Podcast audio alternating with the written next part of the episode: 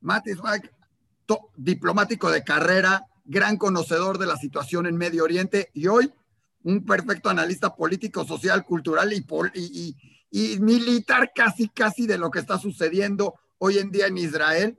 Y creo que la primera pregunta que te tengo que hacer es, Mati, ¿podríamos considerar esto como una nueva guerra? ¿Es continuación o es realmente guerra o no es una guerra con los palestinos ahorita?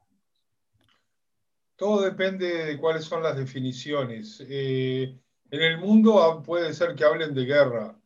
Eh, aquí se habla de operaciones o eh, de escaramuzas o de lo que sea, pero no de guerra. Guerra es cuando hay, es algo total, es en todas las fronteras, hay que movilizar a todo el país, disparan de todos lados, o por lo menos con dos países lindantes que hoy en día no o están en paz con Israel o no tienen capacidad de hacer la guerra con Israel. O sea, en este momento en Israel tanto Egipto como Jordania tienen acuerdos de paz y en el norte tanto Siria como el Líbano no se atreven a hacer una guerra ya que están eh, o debilitados o con miedo de, de las consecuencias. O sea que lo que queda son las escaramuzas en la frontera con Gaza, el hecho de que por sus propios problemas internos dentro de los palestinos quieren que los que paguemos todo el plato roto sea Israel, ya que ellos están frustrados de que no pudieron participar de las elecciones que fueron eh, disueltas y pospuestas hasta nuevo aviso en la autoridad palestina. Entonces, una manera de mostrarle al total de los palestinos que ellos tienen fuerza y que pueden hacernos eh, sufrir y así ser más eh, héroes ante los ojos de sus hermanos de, los territorios de Judea y Samaria. Comentaste un término importante, las elecciones que fueron detenidas en, voy a mencionar, palestinos, porque se detuvieron en todo esto. ¿Por qué se detuvieron y qué influye esto? Como tú dices, quieren tener el poder, pero le echan la culpa casi a Israel también de que las tuvieron que detener, ¿no? Excusas para echarle la culpa a Israel no faltan, pero en este caso es un proceso en el cual eh, desde el año 2005 Abu Mazen está en, el, eh, en su puesto, desde el año 2007-2008 que hay eh, charlas y diálogo entre Fatah y el Hamas para poder llegar a una especie de acuerdo en el cual puedan sentarse juntos, hacer elecciones y hacer un gobierno juntos pero como ellos tomaron por la fuerza la franja de Gaza, eh, todo eso prácticamente eh, no se pudo cumplir jamás fuera de las grandes declaraciones de las cuales no sale nada, eh, por el hecho de que los palestinos, si no importa si son más democráticos o menos democráticos, o si dejan a partidos más extremistas o menos extremistas participar de las elecciones. No te estamos escuchando, Mati.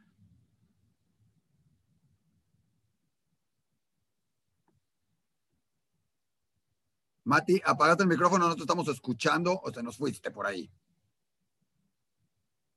Mati, te dejamos de escuchar un segundito, pero estabas hablando de las elecciones y las decisiones de los palestinos en ese sentido, con todo esto y cómo influyen para que hoy en día tenga, esto sea parte del conflicto, que, que queda parte porque la gente cree que el conflicto es nada más los bombardeos de, sobre Israel de Gaza y la respuesta, que es increíble. Eh, Gaza mandan 600 cohetes, Israel contesta con 200 y la respuesta es eh, desproporcionada, ¿no?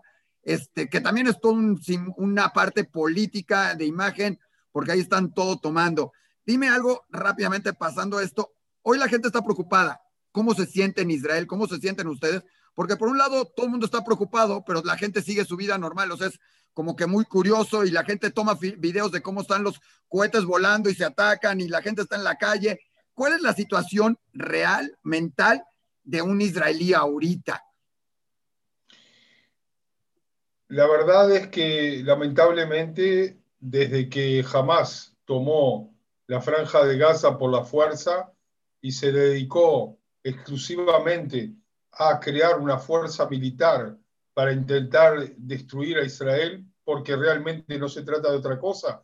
Solo piensa que en el último año se pasaron llorando de que no tienen dinero para vacunas pero metieron cientos de millones de dólares en hacer nuevos misiles para poder tener prontos para atacar Israel, cuando Israel jamás los ataca. O sea, Israel, no sé si está bien o mal, tal vez habría que preatacar, pero Israel al final siempre se encuentra contraatacando cada vez que a esta gente se le ocurre por algo que se ofende tirarle misiles para Israel.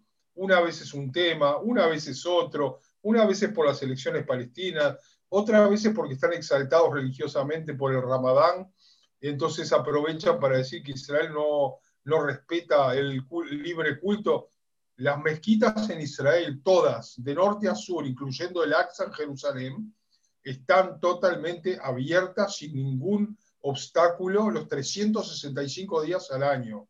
Sí hubo que meter policía en el AXA para parar a los pelotones de, de atropelladores y de disturbiadores que estaban tirando piedras, rompiendo cosas y tirando cócteles Molotov. Entonces, eso tal vez se ve mal en la televisión, pero había que pararlos de alguna manera. Se hizo mejor, se hizo peor, se hizo bien, se hizo mal, pero había que hacerlo. De alguna manera la policía tiene que parar a la gente que hace disturbios y que no deja llevar una vida civil normal a cualquier religión, no solo a la musulmana. Oye, Mati, y dime algo, ¿qué tan grave está? Porque se ve diferente. O sea, ayer estaban todo el mundo alarmado, hoy parece como que se tranquilizó con todos los ataques, con la defensa. O sea, se ve diferente, está más tranquila la situación en cuestión de cohetes. Ayer era, yo no sé de dónde sacan tantos, pero parecía eso, como dicen algunos juegos de, de, videojuego, disparando como cuando le pones al videojuego, dispara por constante para que algo acabes dándole, ¿no? Así es, ¿qué sucede hoy en día, hoy, esta noche en Israel? Eh, las cosas no están mejores, están diferentes. Eh, ayer no es que Israel fue tomado por sorpresa, pero se sabía que ellos iban a intentar disparar. Israel estaba preparado para contraatacar y lo hizo. Y entonces lo hizo de tal manera y con tanta fuerza que hoy en día están un poco retrotraídos. O sea, les es más difícil llegar lejos, llegar a Jerusalén, a Tel Aviv o más lejos hacia mi zona, la zona de Gedera, Natalia, al norte. De cualquier manera, ellos sí intentan y tienen éxito en enviar muchísimos misiles a las zonas alrededor de la franja de Gaza y a ciudades cercanas como Ashkelon o Ashdod, que lamentablemente hace un rato en Ashkelon hubo 18 heridos por caídas. Y ayer hubo, fallecidos también, desafortunadamente. Y hoy, y sí, y también en Lod mismo, que ya vamos a hablar de Lod, cayó un misil sobre un auto y mató a un padre con un hijo, árabe. O sea, los misiles no les interesa si cae sobre judíos o árabes mientras pueda eh, demostrar que hacen daño. Y eso es la principal diferencia entre ellos y nosotros. Ellos tiran a matar y a donde caiga. O sea, mujeres, niños, viejos, ancianos, hombres jóvenes, hombres viejos, no les interesa con tal de que mueran israelíes y poder mostrarlo como si fuera un éxito. La diferencia es que nosotros cuando contraatacamos, aunque alguna vez ha habido algún efecto colateral, el 99,9% el objetivo siempre es el terrorista y si de casualidad había alguien cerca, alguna vez hubo heridos también. Lo que de seguro es que Israel hace cosas que no hace ningún ejército en el mundo, incluyendo los ejércitos occidentales, que es mandarles una advertencia a los habitantes de un edificio que lo vamos a bombardear para que puedan primero escaparse. el problema, Mati, en eso es que los palestinos, en especial la Franja de Gaza, en cuanto les avisas, vamos a atacar este, este, lo que hacen es meter a los civiles para que haya causas civiles, porque lo que ellos buscan muchas veces es generar esa opinión pública negativa en contra de Israel. Ah, entonces lo aprovechan y además sabemos que muchos de sus cohetes y misiles están en estas zonas residenciales o habitacionales de Gaza. ¿Estoy en lo correcto? No sé si estás en lo correcto en cuanto no creo que una persona deje por gusto a sus hijos ahí y les pida que no salga. De cualquier manera, la falta de respeto por las vidas humanas es algo básico en el gobierno de Hamas. No les importa usar a niños como escudo, no les importa mandarlos directo cuando van, por ejemplo, hacia la frontera a tirar los balones de helio eh, que hacen incendios al lado israelí y que después Israel puede también reaccionar y tirarle balas de goma o balas verdaderas. O sea, no les interesa. Tú lo ves en forma constante que lo que les interesa es mostrarte al mundo que son pobres víctimas y no les interesa usar el, los cientos de millones de dólares que reciben de Qatar y de otros países árabes y del Japón y de un montón de lugares en el mundo para reconstruir su país y no solamente para construir su infraestructura militar para poder seguir con el sueño de que lo único que importa es la lucha y la muerte. Y con, la diferencia que en Israel lo único que importa es la supervivencia y la vida y ser productivo, que es lo que ellos ni siquiera se les pasa por la cabeza. Oye, Mati, en eso mismo, ¿qué tan grave se está volviendo la situación de los misiles de largo alcance? O sea, antes nos preocupábamos o les preocupaba Israel que los ataques de cohete parecían como que fabricados en casa, lanzaban y era como el tubo, les ponían el cohete y lo lanzaban y era muy este, casero. Y llegaban a los kibutzim y a los que están a 3, 4, 5 kilómetros de la frontera. Hoy, como tú dices, llegan tranquilamente a Ashkelon, pero ya llegaron a Tel Aviv, ya llegaron a Jerusalén ya llegan a otras zonas que se les reprimió. Y ya vimos un video donde la artillería que tienen no es nada casera, es artillería de cualquier ejército a nivel mundial. ¿Qué tan preocupante es esto para Israel? Y que además se haya permitido que se crezca esto y lleguen de una que otra forma, porque también, ¿cómo llegar esa artillería a, esta zona? Bueno, lo que ha sucedido es que en los primeros años había eh, eh, muchos túneles por los cuales se contrabandeaban partes. Israel, tanto por su lado como en cooperación con los egipcios y también desde el mar, los estuvieron tratando de cerrar por todos lados, por lo cual la capacidad de traer de otros países y eh, misiles se disminuyó casi a cero. Lo que ellos, lo que es preocupante es que con los años, mientras pasan los años y la injerencia iraní especialmente es cada vez mayor, lo que llega ahí es la, eh, el aprendizaje y la tecnología para poder por su cuenta no solamente tener misiles exactos, sino también tener equipos de cyber y también tener equipos de comando marino y un montón de cosas que han ido construyendo en los últimos años, que Israel en este momento, que no tuvo más remedio que el contraatacar, es también, por otro lado, una buena oportunidad para empezar a liquidar todas esas capacidades que eh, la gente jamás han ido levantando en los últimos años. Oye, ¿qué tantos cohetes pueden tener eh, los palestinos, los terroristas?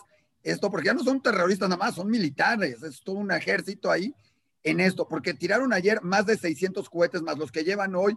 ¿Cuántos pueden ser? Porque algo que nos preguntábamos muchos era, pues, ¿cuántos siguen y siguen y siguen tirando? Lógico, Israel también tiene suficientes para detenerlos con la cúpula, que no es infalible en muchos sentidos, pero ¿cuántos y hasta cuándo puede, pueden resistirse eso? ¿Qué se sabe en Israel al respecto? Porque puede llegar un decir, pues tenían mil cohetes, los acabamos y se acabó el problema durante un buen rato hasta que se vuelvan a resurtir. Pero, la ecuación de, de, lo malo que puede hacer y del daño que pueden hacer los misiles no se, no se, no se tiene por qué leer de esa manera. Porque misiles, o sea, caños que vuelen y que hagan daño, se pueden hacer miles. La cuestión, ¿cuál es la capacidad que tienen esos misiles de hacer mucho daño, de poder tirar un, un edificio abajo? No pueden. ¿Pueden destrozar eh, una casa? Pueden. Eso sí, pueden eh, hacer daños en una industria, por supuesto que pueden, pero tampoco pueden destrozar industrias enteras a menos que caigan de a 100 misiles a la vez. Y ya ves que no se puede porque todas las capas que tiene defensa de Israel, que en este momento son cinco, eh, han conseguido bajar, a pesar de que ellos han tenido ahora la táctica de enviar de a 30, a 40, de a 50 misiles a la vez. Entonces, todas las capas pueden llegar, eh, han llegado por promedio hasta ahora a detener a un 85% de todos los misiles que han volado. Entonces, desde el punto de vista de tener, pueden tener 3, 4 o 10 mil. El problema nuestro en realidad con los misiles no está en Gaza. El problema nuestro con los misiles está en el norte del Hezbollah, con el Líbano, que tienen cerca de 100 mil. ¡Wow! ¿Ok? es, increíble. Que, que claro, entonces en Israel la gran crítica que se han hecho es de que muchos, muchos presupuestos se prometieron también para hacer defensas en el norte, no solo en el sur. Y el día que haya, esperemos que no, una guerra con, con el Hezbollah, la mitad de los misiles van a poder llegar a caer y hacer daño, porque tienen muchos más a la vez para enviar. Wow. Oye, y que, eh, eh, mientras no se espera nada con Hezbollah, ¿qué se está mediando? Porque mientras es jamás, es Hezbollah ahí, y tampoco se está considerando la, lo que son los territorios administrados, donde seguramente en algunas zonas también tienen misiles por ese lado. ¿Cómo se ve ese panorama global o se está esperando únicamente que esto va a ser únicamente con Hamas, por lo menos, digamos, en fronteras exteriores con, Israel? Porque ahorita hablaremos de lo interior, que es otra problemática muy grande, ¿no? Se sabe que dentro de los territorios palestinos, ya sea por la misma cooperación que hay con Abu Mazen, aunque él no quiera decir si hay cooperación, y también por el hecho de que los israelíes están, eh, desde el punto de vista de militar, en el más del 50% de las zonas que fueron entregadas bajo los acuerdos de Oslo, entonces es muy difícil de pensar de que puedan haber desarrollado capacidad de misiles. Sí se forman muchas células terroristas y lo sabemos, y ese es el gran problema, por eso es una gran parte de por qué se pospusieron las elecciones, porque había una gran posibilidad de que no en un 5 o en un 10% jamás sea parte de un nuevo gobierno, sino que podía llegar a ser entre un 50 y un 60% y hasta ganar. Entonces, de esa manera, el gran miedo es de que hicieran un putsch y se quedaran con todo, con la franja de Gaza y con Judea y Samaria, o sea, con toda la autoridad palestina, y ahí vamos a tener que vernos con Hamas por tres. Y por eso mismo es una de las razones que no se hicieron las elecciones, pero no porque Israel no los hubiera dejado, sino porque los mismos palestinos entendieron que no les convenía. Ahora, desde el punto de vista de, la, de, a dónde va esta guerra, miniguerra o operación, que se llama Guardián de los Muros, eh, puede llegar a ser un día más, dos días más, y puede llegar a ser dos semanas más también, si es que se van a, van a entrar eh, miles de soldados, aunque sea en forma parcial, a tratar de hacer eh, mucho daño y bajar la capacidad de jamás de seguir desarrollando su fuerza en el futuro. Cuando digo en el futuro, no digo por las próximas dos semanas, por el próximo mes o dos meses, sino que digo por los próximos tres o cuatro o siete años. Para llegar a esa capacidad va a haber que hacer una amistad, una operación que dure por lo menos entre dos y tres semanas y que entren miles de soldados incluso a una parte de la franja de Gaza.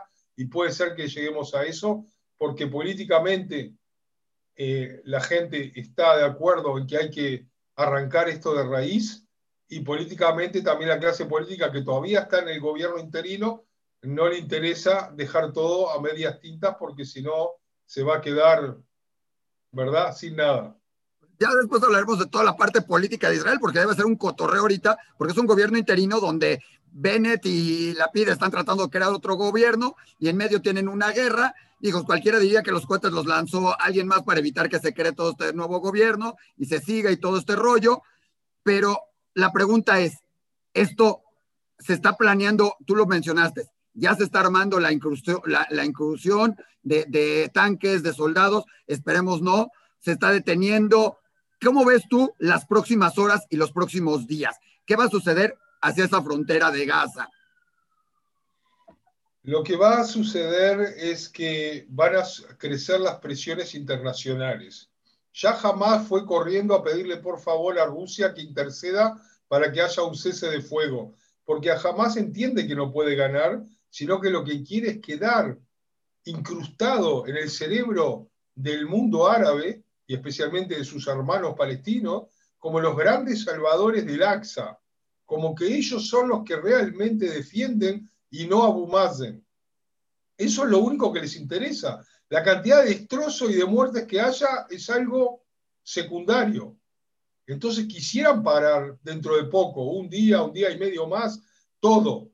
Israel en este momento tiene toda la motivación para no parar en este momento, porque sabe que si para en este momento, tal vez haya bajado el 10% de las posibilidades militares de Hamas y se vuelva, a, vuelva, volvamos a ver exactamente lo mismo dentro de dos meses, tres meses o seis meses. Entonces, ¿para qué todas estas muertes y para qué todo esto? Entonces, lo que va a crecer son las presiones internacionales de Biden, de Rusia, de la comunidad europea, porque en el mundo, por supuesto, todos se ponen nerviosos cuando Israel, según ellos, eh, eh, eh, eh, da una respuesta supuestamente desproporcionada. Yo no sé a qué se le llama desproporcionado cuando en, un día y medio recibimos 1.300 misiles. Israel eh, atacó 300 objetivos y ellos también han matado civiles, solamente civiles y un pobre muchacho también eh, que fue militar, desgraciadamente de la unidad de mi hija que acaba de salir del ejército y, lo han matado con un eh, misil eh, antitanque, eh, que también tienen ellos antitanques, cómo llegó hasta ahí no sabemos. y eso también es algo que habría que destruir para que no puedan volver a usar. Entonces Israel tiene toda la motivación para seguir y seguir hasta que pidan por favor el mundo y en jamás parar bajo nuestras condiciones y no bajo sus condiciones.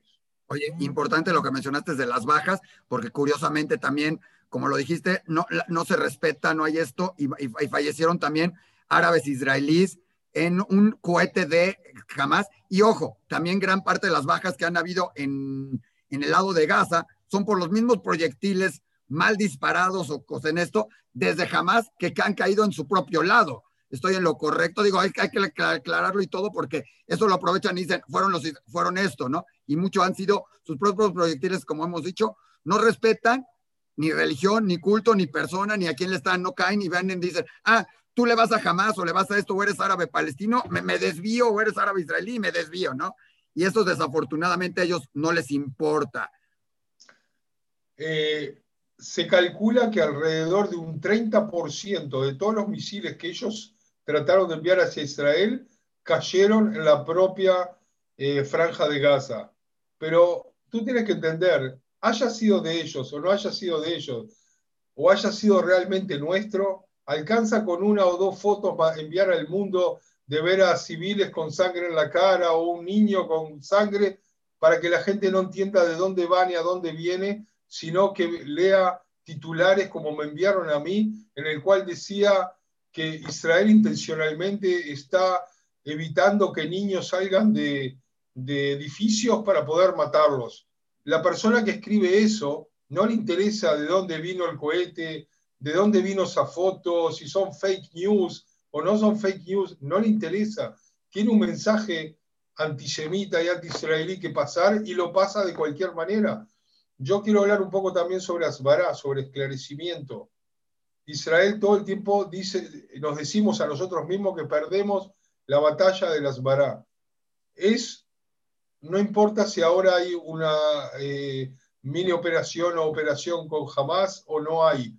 El esclarecimiento tiene que ser constante. Yo te quiero dar un ejemplo. ¿Ves que tengo una, remera puesta? Sí. Tengo aquí una, Como en ruso, te iba a preguntar, ruso, ucraniano. No, no, no, es el, el coro folclórico de Siberia.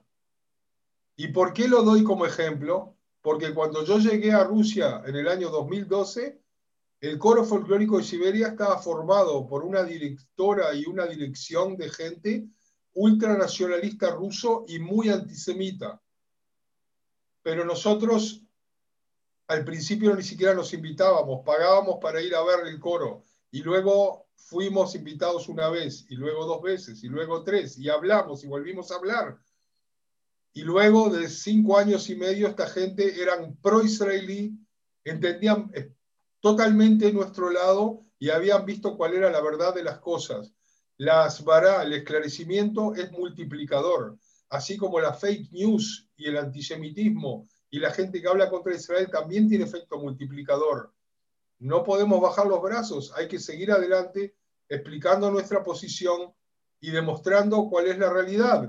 Israel no tiene ninguna razón para atacar a la franja de Gaza, no le sirve para nada, le quita días de trabajo, le quita millones de todo, no precisa para qué gastar sus municiones en gente que nos está tirando, ¿para qué si no estamos ahí? no pedimos nada ni necesitamos nada de la franja de Gaza. Es totalmente una reacción a un ataque vil a civiles que fue perpetrado por esta gente inhumana del Hamas. La gente tiene que entender eso, hay que volver a explicarlo hasta que lo entiendan mil veces y diez mil veces. No hay otro camino. Mati, quiero entrar en otro tema que yo creo que es todavía más preocupante a mi forma de ver, la parte interna, los árabes israelíes, ¿sí? Que hasta hoy sabemos que han vivido la mayor parte del tiempo y la mayoría de ellos en gran relación, o sea, vas y compras en la carnicería, yo me acuerdo en algún poblado, en algún lado, donde me decía alguien que tengo por ahí, me decía, es que los árabes vienen aquí al súper israelí para sentir el estatus de que compraron en el súper israelí, y los israelíes vamos al súper árabe porque es más barato, y están y platicas y te sientas y tomas café, y tu empleado es este y el otro, y todo eso, pero hoy se ha desatado por otras circunstancias también una guerra, bueno, no una guerra, una confrontación interna entre los árabes israelíes y, los propios israelíes que, se ha desbocado. ¿Cómo está esa situación? ¿En dónde se está dando? ¿Es solo el focal o se está dando en todo Israel? Porque ellos viven una problemática muy grande también. Los árabes israelíes, así como no son una masa, ni son iguales, al igual que, por ejemplo, salvando la distancia, los ultraortodoxos no son una masa en la cual son todos iguales.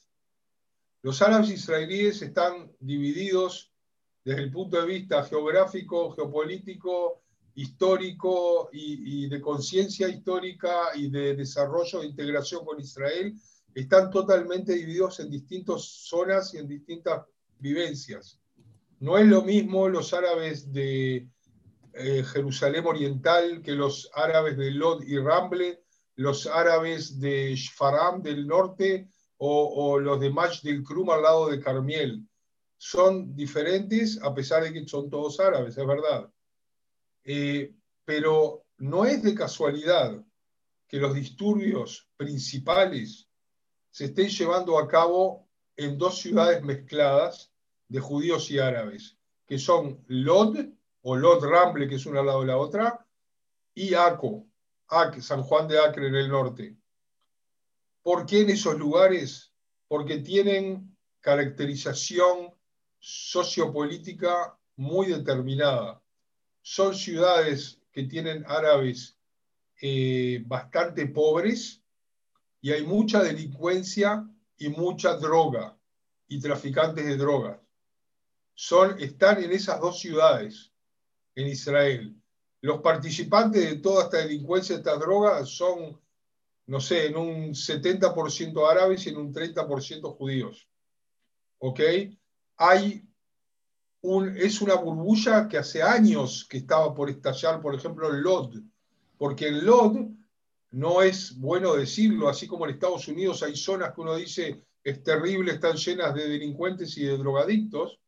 En Israel es muy cómodo para la policía que todo se concentre en Lod. En Lod está, hay cientos de bocas de drogas, hay, hay miles de personas que tienen que ver con el mundo de la droga y con la delincuencia. En ACO bastante parecido, no tanto, pero también no es de casualidad que en esa base en la cual hay una lucha entre gente de, de, bajo, de baja educación, que además vive una realidad de delincuencia y de droga, eh, no en toda la ciudad, por supuesto, pero en, ciertas partes de la ciudad, especialmente en Lot, en las ciudades partes árabes, no es de casualidad de que todo esto salga con la incitación y con la religiosidad del Ramadán, se mezclen todas estas frustraciones y salgan a, como se dice en buen a sacarse las ganas, a, incendiar autos, a hacer manifestaciones, a pegarle a la policía, a tirarle piedras. Ahora vi una foto de, una, de un auto de policía quemado totalmente en Lod. pero por otro lado, eh, eh, hace 15 minutos y media hora, un montón de gente extremista judía, muchos de los cuales son de las barras de fútbol de Jerusalén, de la familia, han llegado hasta Batiam, sobre la costa, para buscar a árabes y pegarles con palos. Muy grave, muy grave. Oye, esto puede escalar. A mí me tocó ver uno, un video, o sea, que, se vuelve una, en una calle donde había tráfico, de repente se baja alguien del coche, camina tres coches adelante a alguien que tiene una bandera de Israel colgada en la ventanita, ya sabes, de las típicas que te acuerdas porque acaba de ser Yom Ha'atzmaut y seguramente la seguía teniendo, arranca la bandera, la parte en pedacitos, la tira al piso y se regresa a su coche. Yo me imagino que una cosa así, el que estaba en el coche, afortunadamente no se bajó y no hizo nada, pero se puede bajar, dispararle a este, porque sabemos que en Israel hay mucha gente que puede estar armada en un momento dado, o se puede bajar, quererlo golpear y se arma en la calle por un simple problema, porque seguramente estaba harto el que venía atrás del tráfico que había en la calle, porque seguramente estaba cerrado el tráfico, lo que sea, y su desesperación lo llevó a romper una bandera, una bandera, ¿sí? Y esto genera mayores conflictos en otras ciudades. Se hablaba de Hedera, las dijiste Slots, dijiste Aco. ¿Qué tanto, qué tan susceptible está en esta separación, en esto, o es muy, es muy puntual y se puede detener rápidamente o es una real preocupación en Israel este, este conflicto ahora con los árabes israelíes, donde además ellos tienen una carga emocional diferente, ¿no? Sí y no, o sea, así como dije, hay distintas zonas, distintos árabes y distintos grados de rechazo a la sociedad israelí o de integración a la sociedad israelí. En el norte del país donde yo vivo y más al norte de la Galilea, eh, hay hoy en día un 50% de judíos y un 50% de árabes desde el punto de vista demográfico. La gente se lleva normalmente, trabajan juntos. Tú me hablaste de empleados. Hoy en día no hay solo empleados árabes, hay también árabes que tienen empleados judíos en cantidades. Grandes ah, empresas. Me en ambos lados. No, no, a eso me refiero, de que hay miles y miles y cientos de miles de conexiones entre las personas que se llevan bien. O sea que nuevamente, así como en Jake Sharraj y como en otros lugares, llegamos a la conclusión de que hay grupos de árabes y de judíos que están buscando exactamente la situación que se está dando. Y la cuestión es que en los últimos tiempos la policía ha sido bastante, le ha, caído bastante en su estatus frente a los ojos de la población, también por el hecho de lo que pasó en Beirón, también por el hecho de que siempre que hubo manifestaciones, eh, la gente estaba en contra de la forma de actuar de la policía. O sea, los últimos dos años especialmente se ha habido una baja grande en el estatus de la policía y la policía tampoco tiene tanta gente para poder llegar a tantos lugares y, y, hacer un trabajo efectivo en todos los lugares. Entonces, por ejemplo, en Lut lo que se hizo, se quitó a la policía, se trajeron eh, unidades de cientos de soldados de Magab, o sea, de la policía de frontera, hacer un curfew, un, eh, ¿cómo es? Este, a, cerrarlo, un cierre. un cierre nocturno a partir de las 8 de la noche, que es algo que no se veía, por supuesto, desde la pandemia por una razón médica, y antes de eso jamás. O sea, jamás desde los años 50, que en los lugares donde había árabes también había este sitio nocturno, no, había existido una cosa así. Y la gente ya no está acostumbrada, hay barrios de judíos y árabes mezclados, nadie está acostumbrado ya a ese tipo de cosas. Y, por supuesto que el 99% quiere la paz y estar tranquilo. Entonces hay que ver cómo se neutralizan todos estos focos, eh, ayudándose entre la policía, la policía frontera, hasta incluso el ejército mismo para ayudar organizar y a que en pocos días se pueda volver a, la normalidad. Cuando yo digo la normalidad, es la normalidad de la anormalidad. Es decir, la normalidad de un país que está hace dos años prácticamente sin gobierno, sin presupuesto, eh, sin eh, ver cómo se sale adelante en casi todos los temas económicos, eh, ya que sabemos que la paralización, estamos teniendo una guerra en el medio de, que faltaban uno o dos días para que se levante un nuevo gobierno. Ese nuevo gobierno aparentemente se podría levantar, pero ahora hay otro problema. Los cuatro votos que faltaban para los 61 eh, personas que iban a hacer, dar el ok al nuevo gobierno eran los del partido RAM islámico, que ahora les da vergüenza frente a sus correligionarios árabes estar dando un ok a un nuevo gobierno y a la inversa, los partidos sionistas judíos le da vergüenza de que sean ellos los que apoyen un nuevo gobierno en el medio de toda esta tensión con árabes. Eso es lo más increíble de todo esto, que siga, que dentro del ejército, del ejército del gobierno de Israel hay partidos árabes. Creo que la gente, pocos lo entienden y pocos dicen, no, es que Israel se para y todo. Y son los, los, árabes son los que podrían definir en un momento dado el gobierno de Israel. Es lo más curioso de todo. ¿Qué tan temible es que escale? Tú lo estás diciendo, se está tratando todo esto, se, está, ¿se le tiene miedo o el israelí está viviendo hoy dentro de esta normalidad, una normalidad, pero vive tranquilo, sigue haciendo su vida? ¿Cómo está viviendo el israelí esta situación de un conflicto interno? de un conflicto político, de unos ataques de Gaza. O sea, alguien me dijo hace ratito que me dice que se subió un taxi y le dijo, le dijo, es que estoy preocupado. Y le dijo, esto es normal, cuatro o cinco días pasamos y seguimos con todo. ¿Cómo está eso? Porque la gente, ah, ya sabes que además fuera de Israel de repente nos puede ser que la gente no lo entiende y se preocupa más o menos, ¿no? Porque no lo entienden. Tú cómo lo vives, tú estás en el norte, pero ¿cómo lo estás viendo hoy en día esto? ¿Qué va a suceder? No, el hecho de que yo esté en el norte no quiere decir que no entienda o no sienta lo que está sucediendo. Yo trabajo en Tel Aviv la mayoría de la semana. Eh, los primeros misiles cayeron, o los pedazos de misiles cayeron, en el mismo barrio donde yo trabajaba una hora después de que me había vuelto a casa. Oye, rápido, antes de que sigas con eso, dime algo, los, los cachos de misiles, eso yo siempre me lo he preguntado, ¿qué pasa? ¿Explotan en el aire y, se desaparecen o caen y pueden lastimar? ¿Son grandes, son chicos? ¿Te caen? Porque todo el tiempo vemos cómo explotan en el aire porque chocan uno a otro, parecen fuegos artificiales, como dirían algunos, la guerra de las galaxias, como dirían otros. ¿Qué pasa con eso? Porque cuando tiras 1200 cohetes tienes 1200 cohetes que tiraste de un lado, 1200 del otro, o, 600 que defendieron, porque algunos van hacia afuera y no los, no, o sea, no los defiende la cúpula. Pero ¿qué pasa con estos misiles que chocan, los pedazos que tú dices cayeron? ¿Cómo son? Porque pues a lo mejor nadie entiende y nadie se lo ha preguntado. ¿Pueden lastimar a alguien o caen pedacitos? Eh, hoy en día, digamos, eh, el hecho de interceptar los misiles eh, depende de a qué altura se haga. Si se hace a una altura muy grande, o sea, a poco tiempo de salir, entonces casi no hay posibilidad de que pedazos lleguen al piso.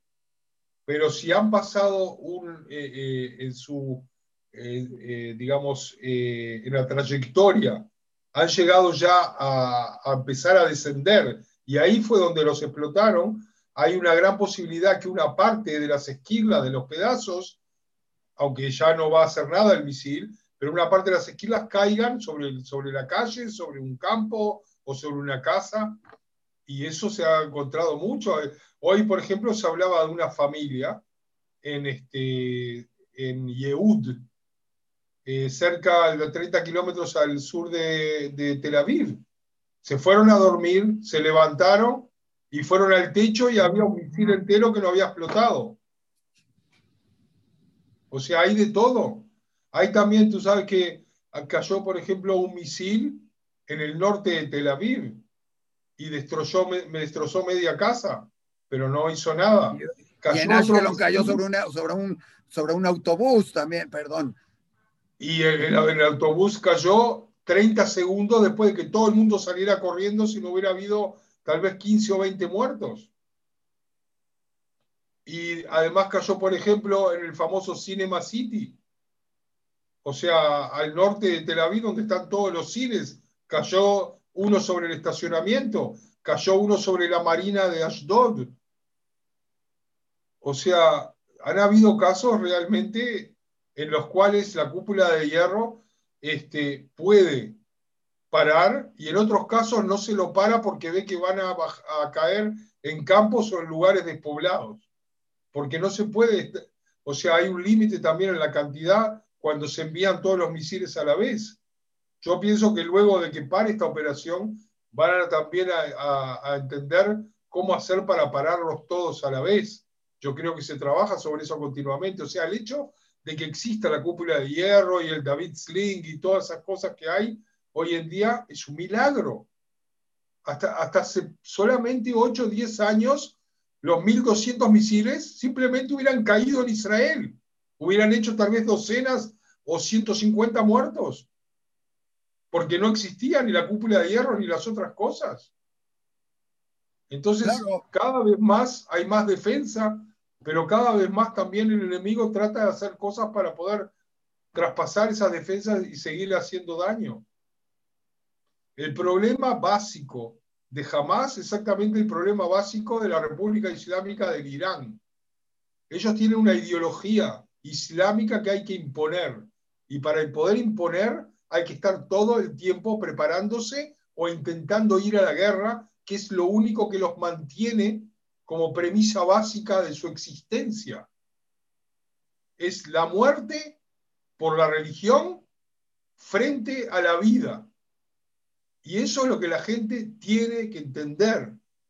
No se trata de tierras, no se trata de hacer cambios de tierras o de hacer una, algún tipo de paz que a ellos les convenga.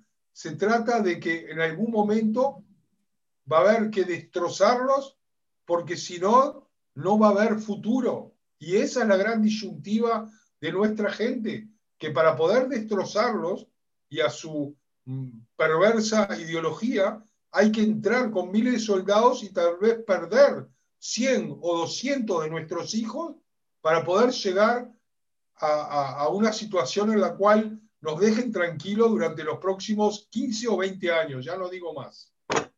Pues, Mati, yo espero que esto se solucione rápidamente. Sabemos que va a durar un buen ratito este conflicto hasta que pueda, eh, o sea, no este conflicto, sino esta nueva eh, operación, esta nueva situación que se está dando con, con los cohetes hasta que jamás lo entienda, hasta que Israel los pueda neutralizar lo mayor posible, como lo dijo Benny Gantz, como lo dijo ya también Netanyahu. La idea es hacerles retroceder, como tú lo dijiste, por varios años y detenerlos por varios años, que no abran otros frentes y que la situación interna, que parece ser también provocada, se pueda detener. Alguien me dijo alguna vez, platicando de eso mismo con algunos árabes israelíes en ACO, me comentó que ellos están en una situación muy conflictiva, porque llegan los mismos árabes, líderes de otros, de ciertos partidos, de ciertos movimientos, y les exigen que participen en las intifadas, que participen en todo esto. Y como él me decía, prefiero la represalia de Israel, que me va a castigar o se va a enojar conmigo o me va a multar por haber participado en estas, en estas cosas, que la represalia de los propios árabes que quieren que participe, porque si no participo, matan a mi familia, me golpean, me, me sucede y tengo que hacerlo porque aunque yo quisiera vivir, a mí me conviene como árabe israelí seguir vendiéndole falafel a este o seguir empleando, vendiendo carne o haciendo mis negocios que estar en una intifada y estar en una marcha. Yo prefiero estar ayudando y, colaborando y haciendo negocios y viviendo tranquilo. Estoy en lo correcto que sucede un poquito eso con, los árabes, con esta doble problemática que se enfrentan también ellos y que es parte de lo que genera este conflicto interno y que esperemos se detenga a la brevedad o existe también el riesgo de que quede fracturada todavía esa amistad después de esto y sea un problema en futuro? Yo creo que hay que diferenciar, ya que eh, lo que vos hablás sobre familias que tienen miedo a represalias es algo que se puede dar en los barrios alrededor de, de Jerusalén o en Jerusalén Oriental. Dentro de Israel o en el norte de Israel no existe ese tipo de represalias porque son ciudadanos israelíes, lo que sí tienen una doble identidad y que hablar. Eh, o sea, no quiere que Israel mate a sus hermanos, pero tampoco quiere ser la carne de cañón de, de, de, todas las guerras que intentan los árabes contra Israel. Y hoy en día creo que está más que demostrado que en los 73 años de Israel, si uno hace una lista de la cantidad de árabes que se volvieron contra Israel, espiaron contra Israel, etcétera, o hicieron realmente eh, todo tipo de lynch y de cosas, estamos hablando de un 0,01% de la población israelí, árabe israelí.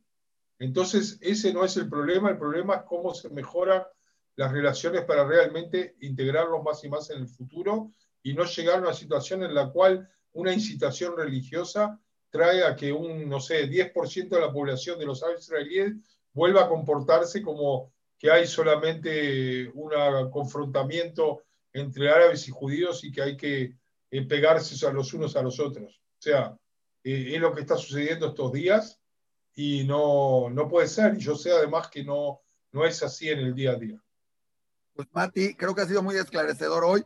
Esperemos, como te decía, que esto pare rápidamente, que próximamente ya esto no estemos hablando de esto, sino de otras cosas, como ya se venía hablando de Israel, resolviendo la pandemia, ayudando en otros países como Uruguay, que en Argentina, que estaban mandando cosas para detener el COVID, este, y que todo esto pueda cambiar.